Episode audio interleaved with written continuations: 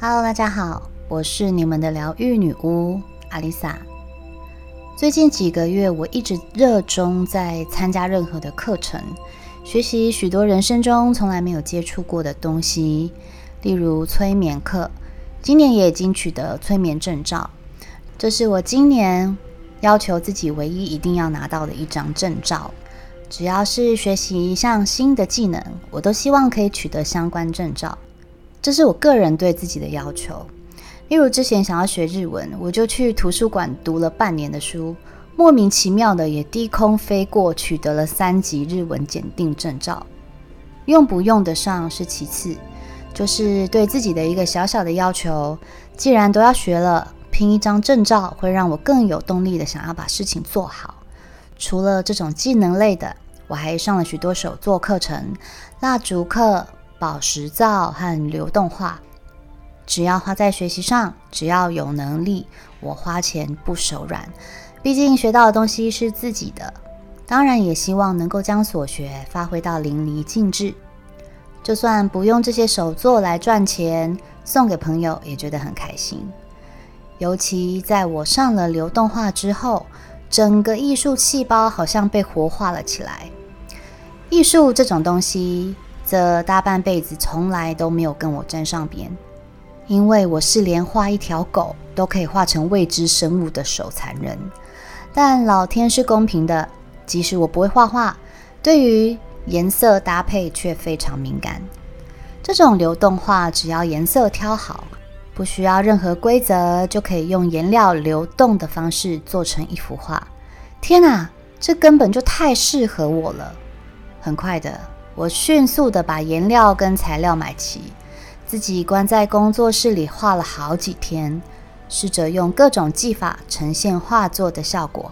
意外发现创作这件事情对自己带来的改变。今天就来跟大家聊聊创作对于我们的重要。第一，创作跟内在小孩非常有关系。我们都知道，孩子的创作力与创意都十分的丰富，但为什么当我们长大之后，却失去了这样的能力了呢？孩子不管是在配色或是构图，都不受外界眼光所限制，他们眼中的世界就是他们描绘出来的样子，没有对错，无关美丑。而成为大人的我们，在进入社会规范的体制下。反而失去了发挥创意的勇气，担心自己做的不够好，担心自己会跟别人不同，跟着所谓的流行随波逐流。即使自己有更好的想法与灵感，也会选择打出跟别人一样的安全牌。这也代表了我们内在小孩经过长期的压抑，已经不再发挥创意，甚至连动脑思考。都变懒了，久而久之，内在小孩已经无法像个小孩，而逐渐成为我们要求他成为的模样。例如，你小时候是不是特别喜欢运动、打球，或是对于音乐特别有天分，对舞蹈充满热忱，又或是喜欢涂鸦、画画，喜欢做美术、剪剪贴贴，喜欢做烹饪？但父母总是说，学这些对你以后没有帮助，不要把时间浪费在这些事物上，好好读书比较实在。但你的内在小孩就是喜欢这些活动啊，因为这是他们能够无极限发挥自我创造力的时刻，喜欢动手探索，喜欢有幻想，具有幽默感、好奇心。不喜欢太过制式的东西和规则，他们想象力丰富，具有冒险精神，对事物都可以举一反三。人的思考模式有两种，一种思考是收敛思考，主要是人的理性，这个思考模式是有正确答案、有定义清楚的逻辑，也就是一般大人的思考模式。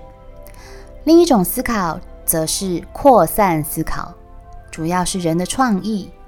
这种思考呢，它没有一致的解决方案，事物与事物间可以跳脱出原本的框架，这也是孩子们的思考模式。这就是我们常说孩子们的言语与创作总是天马行空的原因了。研究发现，孩子到达九岁，大脑中的扩散思考能力会越来越差。丹麦的乐高玩具公司想要了解孩子的创造力，居然发现台湾是世界最为繁忙的国家之一，亲子相处时间被压缩，孩子在学校以及回到家中都有很多作业，这些作业只是知识化的要求孩子回答出正确答案，虽然这样可以建构及训练孩子们的知识与认知。但却在无形之中磨灭了孩子的创意。研究也指出，亚洲孩童的创意正在逐年减少中。你可能跟我一样没有小孩，但这并无关你是不是为人父母，而是这个事实也跟我们的童年有极大的关系。我想，我们小时候也是经过这样的教育长大的。你可能小时候被要求要考前几名，或者下了课还要去补习，到了暑假还要上暑期先修班，根本没有时间好好的享受童年，以至于创造力与创意都被学校的课业挤压到所剩无几。第二，重拾创造力，也是修补你与内在小孩的方式。小时候，我们没有权利决定我们的人生。几乎在出社会前，我们习惯听从父母亲的安排规划人生。现在，我们已经有足够的能力重拾以往的兴趣，去完成你内在小孩的渴望。我会这么说，是因为我的听众年纪有百分之七十都是三十五岁到四十四岁的朋友。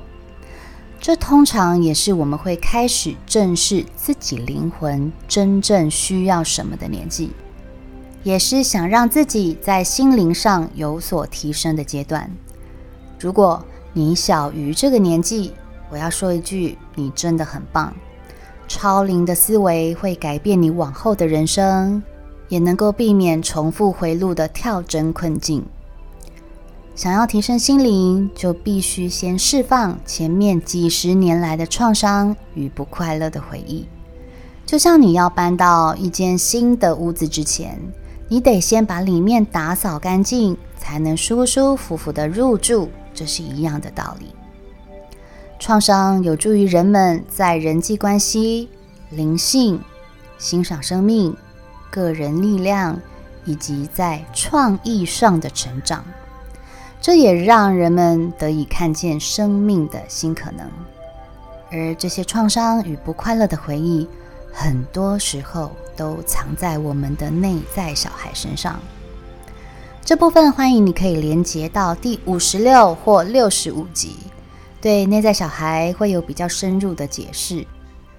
由于长时间以来，我们漠视了内在小孩的需求与渴望。甚至没有好好的接纳他，导致我们后来的性格变得脆弱敏感。相反的，也有可能刻意营造出自己的强大，来掩盖也需要被安抚的灵魂。这时候，请你让自己回到孩子时期般，无畏无惧的去完成孩童时候任何想做的事。请发挥创造力与想象力，重新修补你与内在小孩之间的关系。第三，开发自我创意，寻求人生新体验。拥有创意的人喜欢体验新的经验、感知，容易接受新的思维与模式。这让我们能够以开放性的角度去寻求。对外在世界的认知和探索，连接内在与外在的世界。而自认为没有创意的人，其实很多时候都只是懒得动脑而已啦。老天赋予我们每个人不同的技能，很多时候只是还没有被激发而已。多多去尝试从来不曾接触过的领域，才有可能找到那把创意的钥匙。而创意是可以被开发与训练的，就像是我们在训练肌肉一样。先从自己有兴趣的东西着手，更是事半功倍。说不定除了发掘你的天分外，以现实面来说，你也很有可能发掘别人还没看见的商机哦。第四，有创意的人对生命更有热情。说到创意，我们不免提到跟创造力有关的奇轮。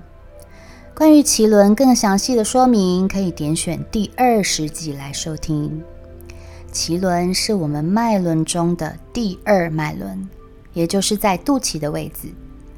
奇轮的能量展现的是对生命的爱与创造力，掌管我们对于人事物的感觉、感受，呈现出对自我亲密关系的渴望。这包括了疼爱自己与。接纳自己。当你的脐轮不活跃，一个人的自我认同、价值感低落，或是产生对爱的匮乏或渴求，这时候，同时所有的关系都会出现问题。